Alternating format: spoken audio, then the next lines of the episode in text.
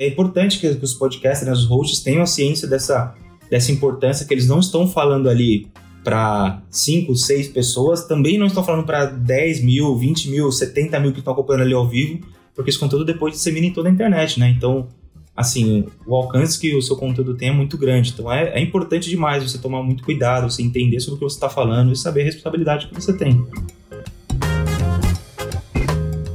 Quando você ouve um podcast, parece que o cara ali do outro lado tá falando só para você, no pé do seu ouvido. Acontece que tem um mar de gente ouvindo também. E no Brasil, esse mar só cresce. É por isso que uma das discussões mais quentes sobre podcast hoje é justamente sobre a responsabilidade de quem está falando. Esse que você ouviu aí é o Vitor Assis. Ele é diretor executivo do Podpah. Nessa edição, a gente fez um MesaCast com ele, com a Letícia Arcoverde do Durma Com Essa, do Nexo Jornal, e com o José Orenstein, da Trovão Mídia. A gente fala do sucesso e dos desafios dessa mídia no Brasil. Eu sou Isabelle Moreira Lima e você está ouvindo o podcast da semana.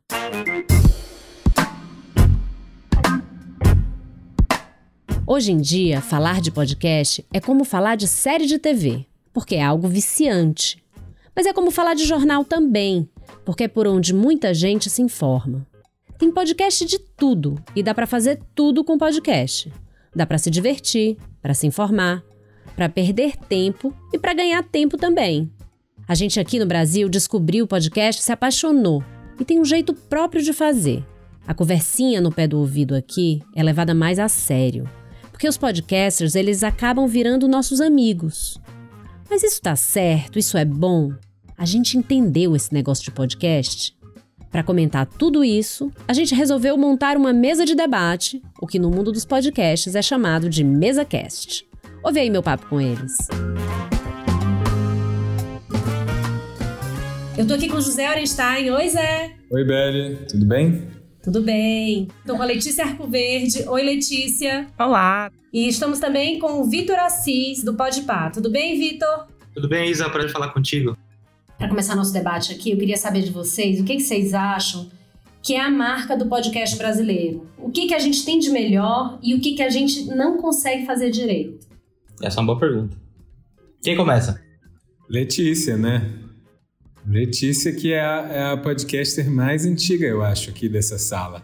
Eu? Nossa, peraí, que agora eu tô até encabulada de receber essa alcunha. Pode falar. Ela, a Letícia tem, tinha um mesa cast que ela comentava séries before it was cool, entendeu? Letícia, eu não sabia desse seu passado. É que quando tudo era mato, assim, a gente ainda foi antes do negócio engrenar e ficar bom, a gente tentou e desistiu. E desistiu não, fizemos ali, acho que foi que um ano, dois anos. Eu acho que a, a, a coisa do...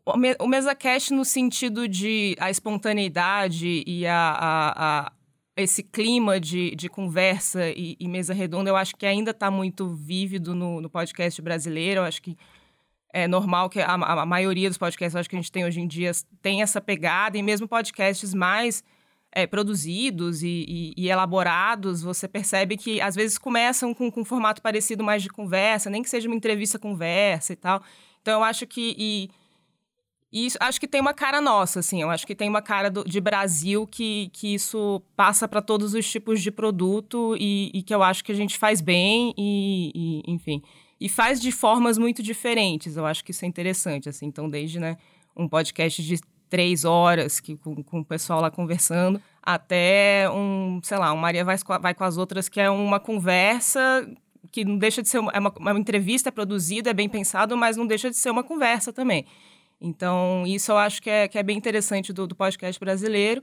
E o que a gente ainda não faz, e aí eu acho que é uma questão de. O que a gente poderia fazer melhor, acho que é uma questão de, de possibilidade, de estrutura e de oportunidade, é o podcast mais produzido, mais narrativo, mais é, contando uma história ali com, com, bastante edição, né? Quase um produto. É, um produto narrativo, às vezes até um produto quase literário, assim, que eu acho que o podcast ele tem essa potência e essa, essa força do que ele pode ser, mas é algo que exige dinheiro, tempo, estrutura, capacidade, que, que são coisas que eu acho que o mercado brasileiro ainda está desenvolvendo, ainda está criando, ainda está surgindo, mas já tem bastante coisa interessante.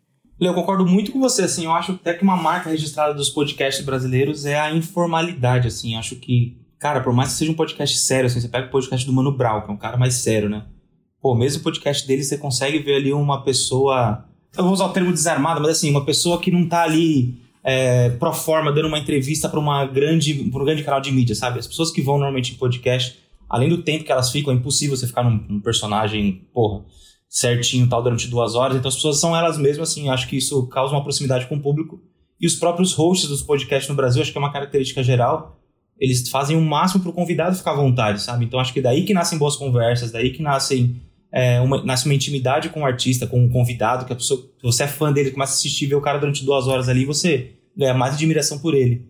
Então acho que se eu fosse pegar uma característica única assim para o podcast brasileiro, eu, eu falaria informalidade, assim, é uma conversa muito informal. Eu acho que essa é uma característica legal da nossa parte. Eu acho que tem essa informalidade, tem a conversa e tem, ao mesmo tempo, também são muitas marcas, né? Tem vários. É tão diverso quanto o nosso país, quanto, quanto, né, quantas pautas, quantos formatos. Eu acho que o MesaCast é o mais forte por uma série de razões, por cair bem no nosso gosto, por as pessoas ficarem muito tempo no trânsito e precisarem de uma companhia. É, e também, enfim, é, em questão de, de recursos, né, como a Letícia estava falando, a produção é mais simples. Mas, ao mesmo tempo, a gente já tem muitas iniciativas interessantes no Brasil todo de coisas mais narrativas, de ficção. Então, acho que dá para. É, é, difícil falar em uma marca, né? Desde a Não Inviabilize, da Dea Freitas, que tem essa informalidade, mas tem a coisa da fofoca que todo mundo gosta, a coisa do saber um pouco da vida alheia e, e, e, que vai mais nesse caminho de contação de história, até, enfim, o Mano Brown, que é outro exemplo de sucesso recente. Então, eu acho que, pô, tem muitas marcas. E, e eu acho que em todos esses formatos dá para ainda a gente melhorar, né? Assim, dá para fazer coisas muito é, interessantes, assim tem os dois lados da moeda, eu acho. Tem um lado de, por ainda ser um mercado relativamente novo, a gente ainda pode melhorar muito, eu acho. A gente está aprendendo a fazer. Por outro, assim, a gente consegue fazer coisas incríveis. As pessoas topam pela novidade, assim. Um exemplo aqui, né, da minha produtora. A gente fez um podcast de ficção no começo da pandemia. E a gente conseguiu, assim, meio na cara de pau, é, trazer atores globais para fazer o um negócio, assim. Obviamente a gente não pagou um cachê de Globo, mas as pessoas toparam porque era novidade, queria é, né, experimentar. Então tem esse lado da experimentação que ainda tem um campo muito aberto. E dá para a gente melhorar, obviamente, sempre dá. É, e, e, isso é o que mais empolga, assim, para mim. Mas o que, que parece difícil para vocês da gente conseguir fazer? Assim? O que, que o brasileiro ainda não aprendeu? O que, que a gente não faz bem? O que, vocês acham?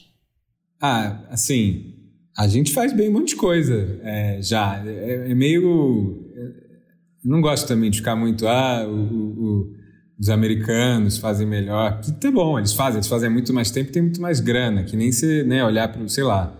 É, Isabelle e Letícia, eu sei que acompanham muito séries e, e se olhar para as séries brasileiras e as séries, né, com as salas de roteiro gigantescas, dá para fazer um paralelo aqui também. É, você já vê coisas muito super produções lá fora, principalmente nos Estados Unidos, dentro do podcast, e aqui é, ainda não. Mas então, nesse sentido, a gente ainda não faz bem se você comparar com coisas que estão sendo feitas lá, porque lá tem já um mercado muito mais desenvolvido que com alternativas de né, geração de receita para os produtores, que aqui ainda é muito raro. Isso é uma coisa né, que a gente tem que lembrar, que as pessoas que vivem de podcast no Brasil, é, talvez você conte na, na, na, nos dedos da mão. Essa era uma pergunta também, se dá para viver de podcast. Difícil, né? É difícil. Assim, tá aumentando. Talvez não é só dedos da mão, mas... é, é um mercado que ainda está se estruturando. Assim, você tem o exemplo, eu acho que o Vitor pode falar aí do Podpah, que é um super exemplo de sucesso, mas eles estão muito no YouTube também. Imagino que venha bastante receita de lá, que já tem um modelo de monetização muito mais claro e tal. O podcast é, é anúncio ou é, enfim, você precisa construir uma audiência, ainda está se desenhando os modelos de, de financiamento. Então, é, isso tudo contribui para que, assim, essa, essa, certa precariedade, eu poderia dizer ainda que a gente tem, é, freia um, pouco nossa capacidade de produção, ao mesmo tempo gera essa criatividade, né? A gente dá os nossos pulos para conseguir fazer coisas interessantes. É tipo podcast moleque. É, podcast arte. Ô Zé, eu acho, eu acho que assim, é, é óbvio, né? Eu sou de um, de um, mercado nichado de podcast ao vivo de entretenimento. É muito nichado, podcast vai muito além disso, né? Mas eu concordo com a sua visão, assim. Eu acho que os Estados Unidos, por exemplo, tem uma maturidade de mercado muito maior que a nossa, assim. Eu tava com uma conversa com o Spotify, porra, algumas semanas atrás. E eles falaram, eu perguntei pra eles, cara, o que, que vocês acham do cenário de podcast no Brasil? Assim, você acha que dura, é algo passageiro? Eles falaram, Victor, não é nem embrionário ainda. O podcast no Brasil tem muito caminho para crescer, tem muito caminho para amadurecer. Esse mercado vai crescer muito ainda. E pensando nisso, assim, acho que. Ah, eu vou, vou em exemplos longe, tá? É, se você for jogar o Homem-Aranha no PlayStation 5, com o personagem lá do Homem-Aranha, você vai ver que no, no, no, no, game as pessoas se informam via podcast. Assim, nos Estados Unidos é a mesma coisa. As pessoas se informam, é, ouvem sobre política, sobre esporte, tudo em podcasts. Assim. Então, é, é um novo mercado, é um novo formato que tem, as pessoas têm consumido cada vez mais. É, falando um pouquinho do nosso nicho, né, de onde o nicho que eu atuo, é, nosso nicho, por exemplo, é um, um nicho muito focado em entretenimento, então a gente sempre procura fazer os podcasts em horários que a gente sabe que a galera, de repente, está saindo do trabalho, está no trânsito, está no horário de almoço, porque a gente entende que nós somos uma, um, uma parte ali que a pessoa vai usar no momento livre dela. É diferente de uma pessoa que vai se informar, por exemplo, com um podcast, né? É que eu acho que a, a evolução do mercado não depende só dos produtores de podcast, das pessoas que estão trabalhando com podcast. Depende, né, é, é, meio que uma coisa que vai crescendo para fora, assim. Então depende da marca saber que anunciar num podcast vai ser importante. Depende da agência de publicidade que vai vender a propaganda. Depende de surgir uma agência de publicidade especializa especializada em podcast. Depende da parte tecnológica, que, por exemplo, é, a, no Brasil dá, dá para sentir visivelmente que os podcasts deslancharam depois que o Spotify começou a colocar podcast na sua plataforma. Assim, isso é muito claro. Isso não é anormal. Nos Estados Unidos, quando o, o, a Apple colocou um aplicativo de podcast no iPhone, foi quando o negócio re, foi, revolucionou o mercado, porque lá quase todo mundo usa iPhone. E aqui muita gente ouve, podcast, ouve Spotify. Então, são muitos elementos é, de, um, de um ecossistema muito grande que vai muito além, eu acho, de quem está produzindo. Quem está produzindo está lá batalhando, está indo atrás dessas coisas, tentando empurrar essas paredes aí para fazer esse mercado crescer. Mas é, essa, essa consciência do, do desenvolvimento de mercado eu acho que é muito mais amplo. Qual foi a coisa mais importante que vocês aprenderam ao fazer podcast? Eu acho que um, um aprendizado que a gente teve no Podpah, assim, que eu acho que, na verdade, é algo que a gente carrega que é sagrado pra gente, né? O content first que a gente fala, né? Tipo, conteúdo acima de qualquer coisa. Então, assim, a gente recebeu proposta de marcas para fazer conteúdos absurdos, pagando uma grana. O convidado não conversava com o nosso público-alvo. A gente simplesmente falou: não, assim, a gente não. É algo sagrado pra gente. É, primeiro a gente pensa no conteúdo, depois a gente pensa em monetização. Acho que, na verdade, esse é o segredo de sucesso de podcast, viu? Se eu tivesse que falar, porque, gente, pessoas que criam um podcast pensando em grana, fatalmente é um podcast que não vai deslanchar, assim. Então, pra gente, é algo muito sagrado, sagrado assim, é o conteúdo em primeiro lugar, sempre ter uma pessoa que conversa com o nosso público, que conversa, que tem os nossos mesmos ideais, tem uma história de vida legal, que é o que a gente, né, que é a nossa proposta hoje, é isso pra gente é, o, é uma condição sine qua non. Eu não tenho nada muito edificante, assim, obviamente, conteúdo, né, vindo do jornalismo, a gente tem muito forte isso, assim, de, de da, da importância, da verdade do que está sendo dito ali, de um compromisso e um rigor com a informação, quando você está fazendo um conteúdo mais jornalístico, ou mesmo quando você está fazendo entretenimento, né, é importante você ter um um rigor, isso é uma coisa é, fundamental, mas sei lá, estava pensando numa coisa mais dia a dia, assim. Acho que é importante a pessoa ter uma é, não ter, ter uma voz legal, assim, né? É, voz chata, voz ruim. Aí, porque assim, ao mesmo tempo, né, tem essa coisa que eu, eu sempre falei muito isso, né? Ah, não, pode, a maravilha do podcast é que todo mundo pode fazer. Não tem essa mais de voz do rádio. Você pode ter uma voz é, com seu sotaque, com seus cacoetes e tal. E de fato, não tem mais voz do rádio, não precisa ser aquela voz impostada de locutor. Mas uma voz mala, é, para mim é tipo, acabou, não consigo ouvir, não dá. Eu desligo em cinco segundos. Ô Zé, eu acho, eu acho que inclusive quando você parte pra videocast, né? Que é quando tem vídeo junto, talvez o carisma também seja importante, né? Se o cara muito ali, porra, sem expressão e tal, talvez não, não, não, ajude também, né? Mas eu acho que a, o carisma, a, a voz pega o carisma. Se a pessoa não tem carisma, a voz também, ó. Sim. A voz denuncia tudo, tá tudo lá, tá tudo lá. Não, e o podcast aí você tá convidando alguém pro, pro seu ouvido, né? Pra falar no seu ouvidinho. Não pode ser uma voz chata e não pode ser uma pessoa chata também, senão você não vai aguentar. E tem, assim, tem uma coisa que eu aprendi ouvindo é, nas, nas, palestras aí, nas falas das pessoas. Acho que foi até no, no, no Spotify, para dar direito crédito. Mas que as pessoas ouvem podcast por três motivos.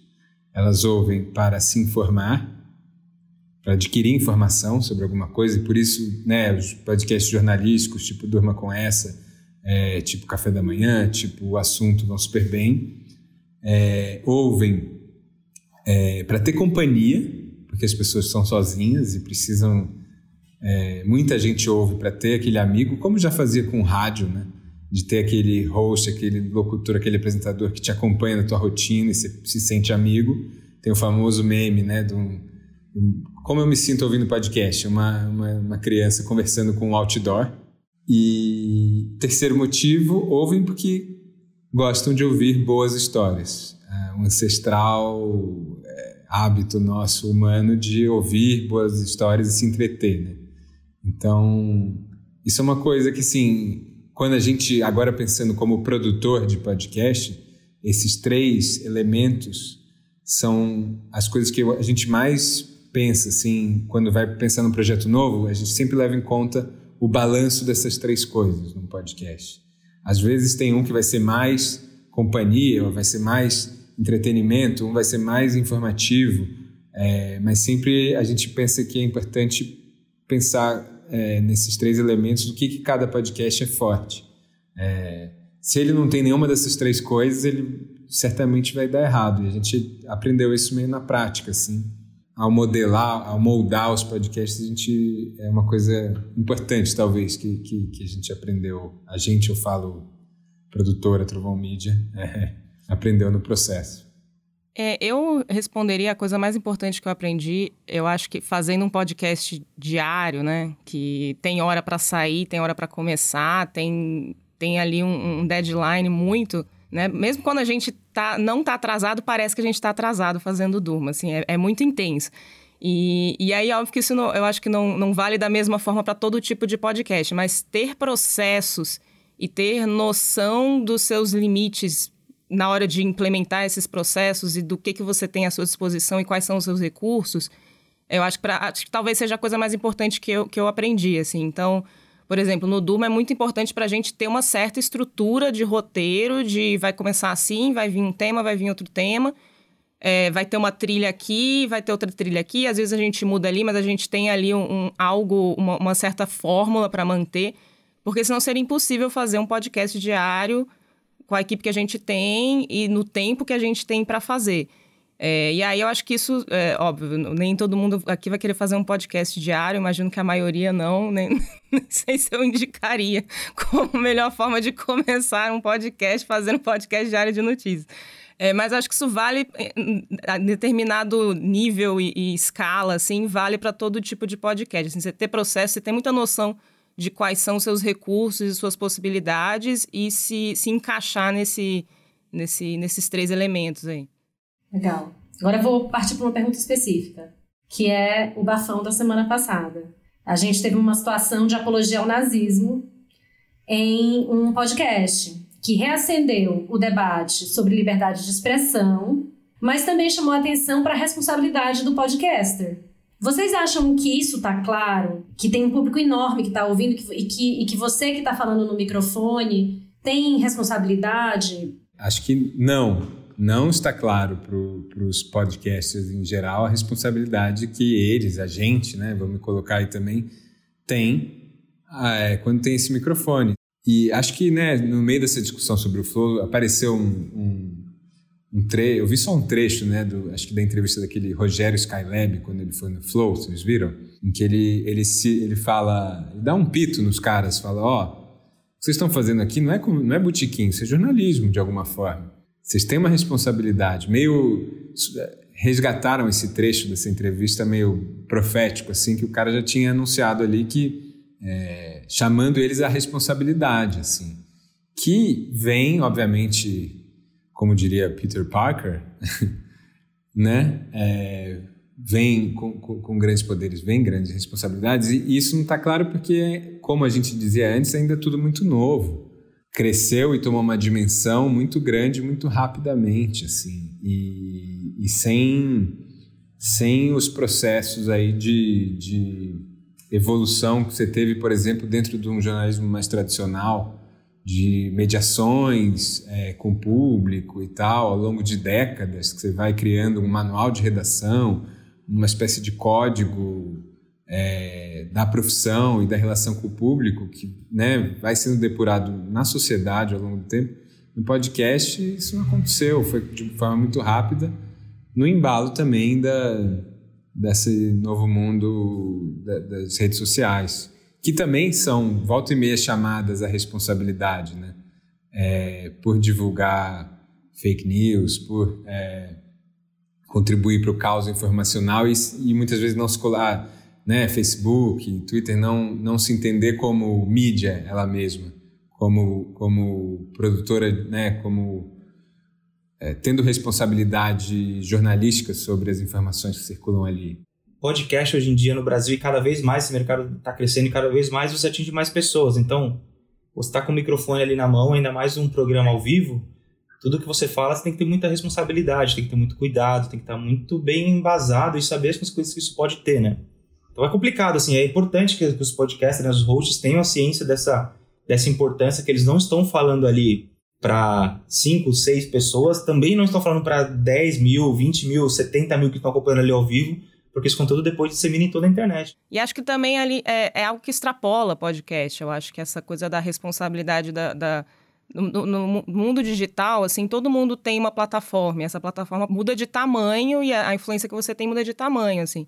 Mas né, não é à toa que se chama, as pessoas que despontam nesse mercado são chamadas de influenciadores. Elas influenciam como as outras pessoas pensam, como elas se comportam. Então, eu acho que, é, de forma geral, no, no meio digital ainda falta um pouco é, é, criar responsabilidade por se entender como um influenciador e um comunicador e não só alguém que tô aqui falando e sou só eu falando. Não, né? Acho que tem, tem uma responsabilidade que as pessoas têm que abraçar e entender. É, o lado tem um lado bom e tem um lado ruim, né? e, e o, o, lado e a, e a responsabilidade passa pelos dois. É, e lembrar que podcast é, um, é uma mídia, né? Tem muitos gêneros dentro do podcast. É como você falar vídeo. Tem TikTok, é vídeo, YouTube é vídeo, documentário é vídeo. É, podcast é só mais um, uma mídia. Tem muitos formatos aí dentro. Então, dentro dessa polêmica aí, eu acho que é uma questão muito pertinente a esse novo mundo digital, nem tão novo assim, em que se borram essas fronteiras de gêneros. Então, é entretenimento, mas é também jornalismo num certo sentido, que é como o, acho que o Vitor falou no começo, né? É, muita gente se informa nos podcasts, assim. E aí tem a ver com essa outra dilema, né, da, da educação midiática, ou do letramento midiático, da nossa formação precária para a leitura crítica do, do mundo e como a gente adquire informação. E aí, esse papo chato. Mas isso que você falou me leva aqui a uma pergunta que eu tinha, que ela é mais assim, comentei aí, que é o seguinte: essa coisa das bolhas, né? Que as, a, é, jovens se, se informando por podcasts. Hoje, acho que as pessoas estão tendo uma noção de que o podcast pode ser um instrumento político super importante para as eleições, porque ele pode levar os políticos a bolhas inatingíveis. É, jovens que nem assistem mais TV aberto, então que a, a propaganda política não quer dizer nada. É, como é que vocês veem isso? Vocês estão preparados para isso? Porque eu imagino que vai ter um assédio também. Pode pá, por exemplo, eu imagino que vai ser assediado. O Lula já foi por lá, né? Não sei. Como, como vocês estão pensando nisso das eleições? Bom, deixa eu falar primeiro então do do Podpah. Assim, a gente sempre busca boas histórias no Podpah de pessoas que conversam com o nosso público e conversam com também o que os meninos viveram e são e foram e enfim. Então, acho que o principal ponto é a pessoa que vai lá ter uma história de vida legal. Acho que essa é a primeira pergunta que a gente faz quando a gente recebe um, um convidado lá. É, o Lula, na verdade, ele não é nem candidato à presidência ainda, né? Então, o Lula foi no Podpah, foi uma comoção e etc. A gente entende o tamanho e a responsabilidade disso, assim, muito. A gente se preparou muito para essa conversa. A gente tomou muito cuidado para não ser um podcast partidário ali, não servir de palanque para ele. Eu acho que no final a gente conseguiu fazer isso, acho que teve uma boa conversa com ele ali. Mas, de fato, assim, não é, o nosso, não é o nosso nossa missão.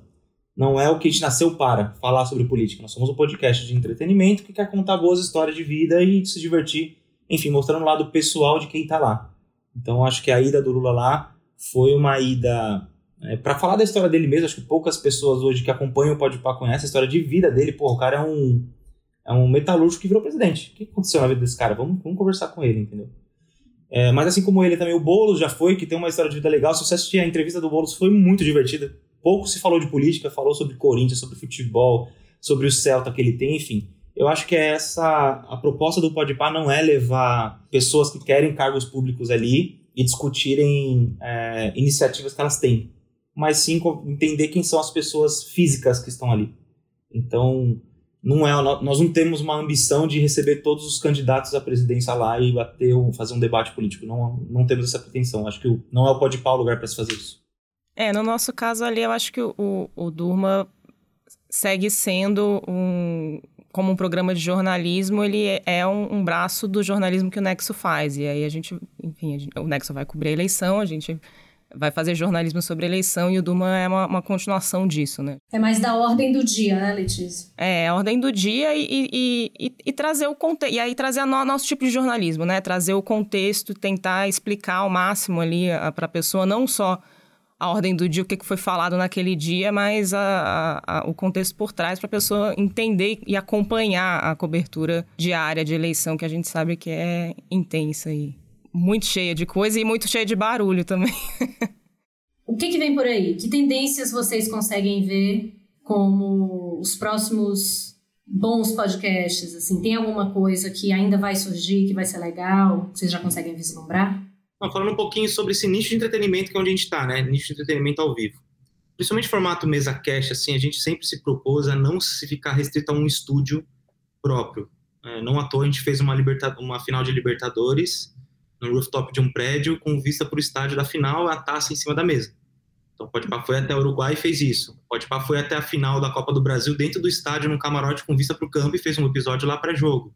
É, a gente fez um outro formato, eu não sei se vocês até viram, assim, a gente fez o Arraiado Podpah o ano passado. Então, era um formato onde tinha uma conversa acontecendo, mas depois a conversa tinha umas prendas, ficou bem de festa junina mesmo, sabe? Então, touro mecânico, aí e era uma competição entre os convidados ali e tal, para ter uma prenda no final. É, então, o Podpah como, como projeto, a gente sempre tem essa missão de não ficar preso a um formato é, de mesa cast em estúdio. Então, a gente quer estar, por exemplo, esse ano, a nossa meta é estar nos principais eventos do mundo. A gente vai, nosso plano é estar na, no Lollapalooza, é estar no Rock in Rio, é estar na Copa do Mundo, é estar na Festa do Peão de Barretos. A gente quer cobrir esses eventos com o Podpah. Então, acho que, esse, acho que uma novidade que vem esse ano é o, é o Podpah estar, né, querer estar presente nesses, nesses, principais eventos. E um outro, uma outra coisa que a gente prepara muito, e estamos nos mexendo para, é novos formatos. A gente quer continuar levando. E aí, aí é uma coisa muito proprietária, tá? Nós somos um podcast de entretenimento, nós queremos virar uma, um canal de entretenimento, não necessariamente um podcast. Então, nós não estamos nos prendendo no formato. A gente vai testar outros formatos ao longo do ano também. Não quer dizer que a gente vai abandonar o formato mesa cash, mas a gente quer testar outras coisas para entender como o público absorve isso, como que a gente também se sente fazendo. Eu acho que se fosse falar algumas novidades que vem pelo ano, eu, eu colocaria essas duas que são as principais nossas aí. É, eu acho que dentro disso que o Vitor está falando, acho que tem uma coisa, uma movimentação maior de mercado, assim, que é essa troca, digamos assim, é, entre formatos de mídia. Então, você, eu acho que a gente vai ver cada vez mais isso, assim, podcast que vira série, que vira filme, que vira livro, que vira, sabe? É, isso já está acontecendo e acho que vai acontecer cada vez mais.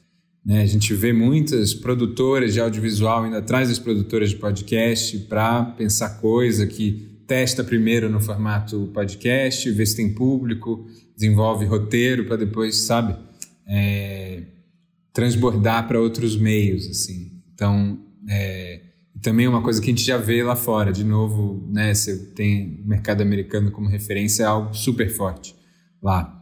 Podcasts que viram séries, que viram filmes ou livros, etc. É, eventos também, essa coisa dos eventos eu acho que ainda, enfim, pandemia, obviamente, né, freou tudo, mas é algo que lá fora é super forte, que aqui eu acho que pode crescer. É, eu gosto muito de e vejo muito potencial e vejo algumas iniciativas acontecendo aí na, no, no, podcast ficção, coisas interessantes para acontecer. Estava lendo alguns, algumas semanas aí sobre uma tendência de é, estúdios é, de Hollywood e tal, assim, é, pensando podcast no formato e duração de um filme de duas horas, sabe? Uma história com começo, meio e fim, clímax, etc com grandes atores e você tem ali um, um, negócio de duas horas como se fosse um filme. Eu acho que tem bastante coisa para acontecer aí, acho que vem por aí. o Brasil é uma, também dentro dessa área né, de entretenimento aí, é, roteirizado e tudo mais, o Brasil é uma potência né, também, pensando aí né, nas novelas e todo o conteúdo forte que é feito aqui, acho que tem um, um futuro interessante aí nos próximos meses, quem sabe, anos. Eu não sei, olhando, pensando um pouco em, em tendência, assim, eu acho que é, acho que essa é uma tendência que, muito forte fora nos Estados Unidos que a gente está importando agora de desse compartilhamento de mídia, né? E, e de um lado e para o outro também. Então é podcast que vira uma série de TV ou uma série de TV que faz um podcast para acompanhar a série. Toda semana eles botam lá um, o, o diretor conversando com alguém. É, na, na, parte de entretenimento, né, o, o, o como o Vitor estava falando, um podcast que também pode ter um canal de, né, pode fazer vídeo, enfim, eu acho que essa mistura de mídias aí é, é, é uma, uma tendência interessante e uma tendência que tem tudo a ver com o Brasil também. Para terminar, que conselho vocês dão para quem quer começar? Como começar a fazer um podcast? é, o primeiro conselho eu acho que é um conselho que até é óbvio, mas que vale sempre repetir, que é o mesmo conselho de, ah, quero ser escritor, o que, que eu faço? Leia, leia muito. E você quer fazer podcast? Ouça, ouça muito podcast. E não só o tipo de podcast que você quer fazer, que é óbvio que é importante. Ah, quero fazer um podcast explicativo. É, você vai atrás de referências, você vai olhar o Nexo, você vai ver o Vox, vai ver o que, que lugares com essa pegada de podcast estão fazendo, sim, mas é, ampliar esse leque para te dar, para ter repertório em tipos diferentes de podcast, eu acho que é, é, é muito interessante, assim, ter essa visão mais ampla do, do, do, que, que o formato permite é algo que, que ajuda qualquer um que esteja começando. Então, começaria por aí. É, antes de comprar um microfone, passa um tempo aí, ache seus preferidos, vai fuçar, que tem muita coisa, e, e, e crie repertório ouvir e desenvolver esse ouvido crítico, né? Que a gente fala de é, se você gosta de jornalismo explicativo, ouve e reouve o episódio do Durma Conhece para entender como que o roteiro apresenta uma história, como que faz a transição de uma coisa para outra, ou mesmo uma questão mais técnica de som, como que faz o sobe desse som. Tem um, uma dica que é legal, que é o, o tem um site que chama cochicho.org, que é as meninas que fazem o 37 Graus, que é um podcast super legal também que eu recomendo, elas que tocam principalmente esse site, que tem milhões de dicas para quem quer fazer podcast. Desde técnico até né, essa coisa de qual microfone que eu devo comprar, ou enfim, para cada né, é, tipo de podcast, até questões mais de conteúdo e de achar a sua voz, é, até também essas coisas mais práticas, como fazer uma descrição de episódio, como fazer o título, coisas que você aprende na prática. Então, depois que você ouvir muito, ou enquanto você ouve muito e na medida que você vai fazendo, é a prática que te ensina muito também. Né? Então, ouça e faça também. Coloca no mundo, testa, vê se funciona, vê se não. Eu só adicionaria assim, eu acho que é muito importante também quando você cria um projeto é saber com quem você quer falar. Eu acho que muita gente faz podcast por fazer, assim, e que pode ser legal, mas quando você sabe para quem você quer falar, acho que você ajuda você a tomar a decisão de qual, lingu qual linguagem você vai usar, que tipo de história ou que tipo de conversa você vai ter. Eu acho que ajuda você muito, a direcionar muito mais o seu trabalho, sabe? Se você quer saber mais sobre o maravilhoso mundo dos podcasts, a gente tem uma edição inteira sobre o assunto. Para começar, tem uma entrevista com a Branca Viana, que é idealizadora e apresentadora do Praia dos Ossos. Tem uma reportagem que fala sobre se dá para viver de podcast no Brasil e outra que é como um guia, um modo de fazer para quem quer se aventurar nas ondas da internet. Além do nosso bloco de notas com indicações de toda a redação. Se você gostou deste podcast, eu te indico a ouvir outros episódios. A gente tem muito papo bom feito ao longo de dois anos. A gente já falou com a maquiadora Vanessa Rosan sobre beleza, com o curador Marcelo Dantas sobre NFT e com o jornalista Ricardo Freire, especialista em viagens, entre muitos outros. No Spotify e no site da Gama, você pode ouvir o podcast da semana. Com roteiro e apresentação de Isabelle Moreira Lima, este é o podcast da semana. A cada sete dias, um tema novo para você.